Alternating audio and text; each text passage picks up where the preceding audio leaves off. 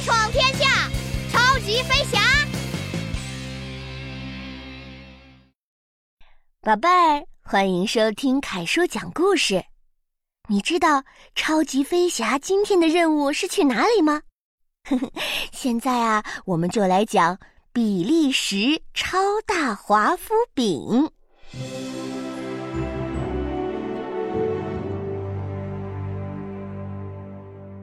超级飞侠总部迎来了新的一天。乐迪加速飞到了控制室。早啊，安琪！今天我要去什么地方给小朋友们送包裹呢？你来的刚刚好，乐迪。今天来了个大家伙呢。什么大家伙呢？哈，没错，就是机场跑道上那个超大的包裹。它竟然和超级飞侠乐迪一样高大。乐迪还从没送过这么大的包裹呢！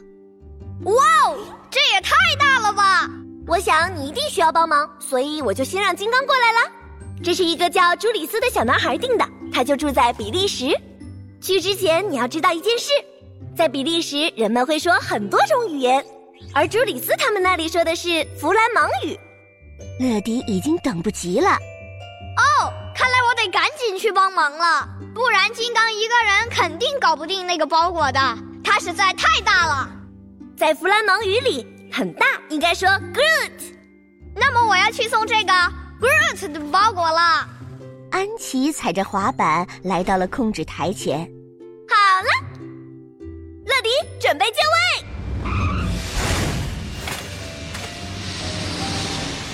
乐迪飞出了控制室，来到了机场的跑道上。金刚已经等在那里了。来，乐迪，你抓那边。金刚和乐迪变身为机器人，分别拉着包裹两边的绳子。是飞行时间。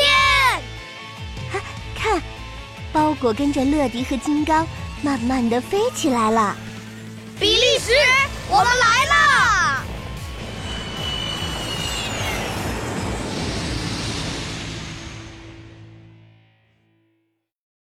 在比利时一座红色的房子前，站着一个黄头发的小男孩和一个满头白发的老奶奶。那正是朱里斯和他的奶奶。这座红色的房子是一家华夫饼店。哦，对了，宝贝，你吃过华夫饼吗？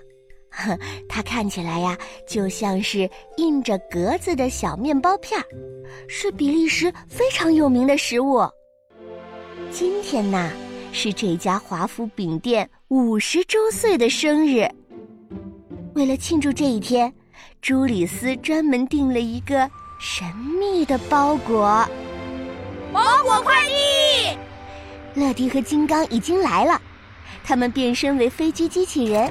带着一个超大的包裹，慢慢的降落下来。我是乐迪，每时每刻准时送达。我是金刚，需要我时我义不容辞。欢迎来到比利时。朱里斯赶紧跑了过去，他向乐迪表示了感谢。哈，这真是一个超大的包裹。朱里斯和奶奶拉着包裹上的彩带，一起把它打开了。天哪，里面是一个大烤箱，烤箱差不多有两个朱丽斯那么高。哦，这礼物实在是太棒了！这可真是一个大惊喜。等会儿，朱丽斯要用它烤一个世界上最大的华夫饼。他还准备了一个圆形的盘子，专门来放华夫饼。这个盘子大到上面可以坐下十几个人。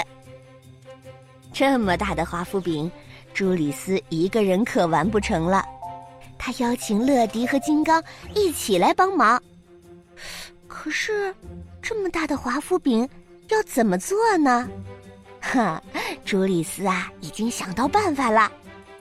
他顺着梯子爬到了一个圆形的旧水塔上。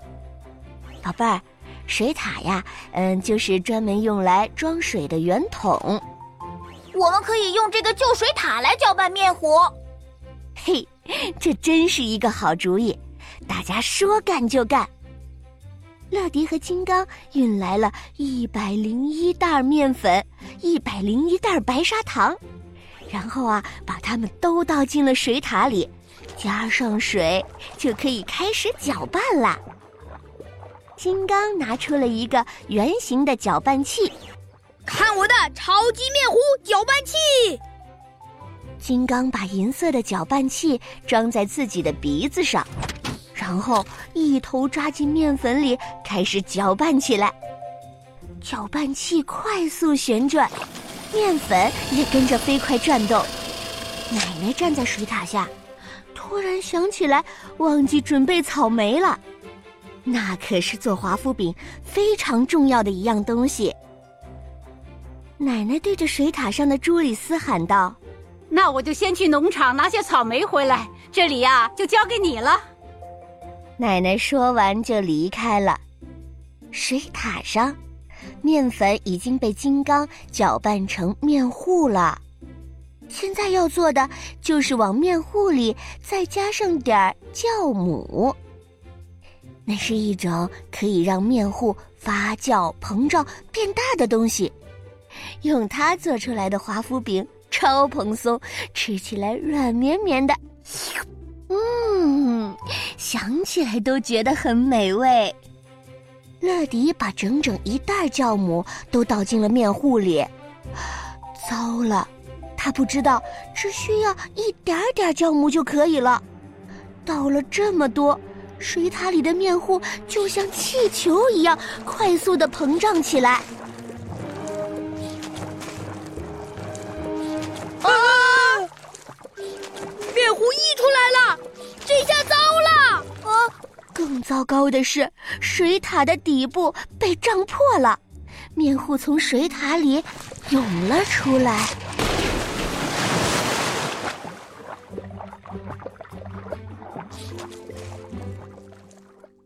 宝贝儿，比利时超大华夫饼上集的故事就讲到这里了，咱们呀下集接着讲。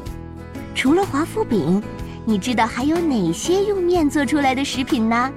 请在留言里告诉我吧，我们留言里见。啊，如果你喜欢这个故事，请点击屏幕右上角的礼物盒，把这个故事分享给你的小伙伴听。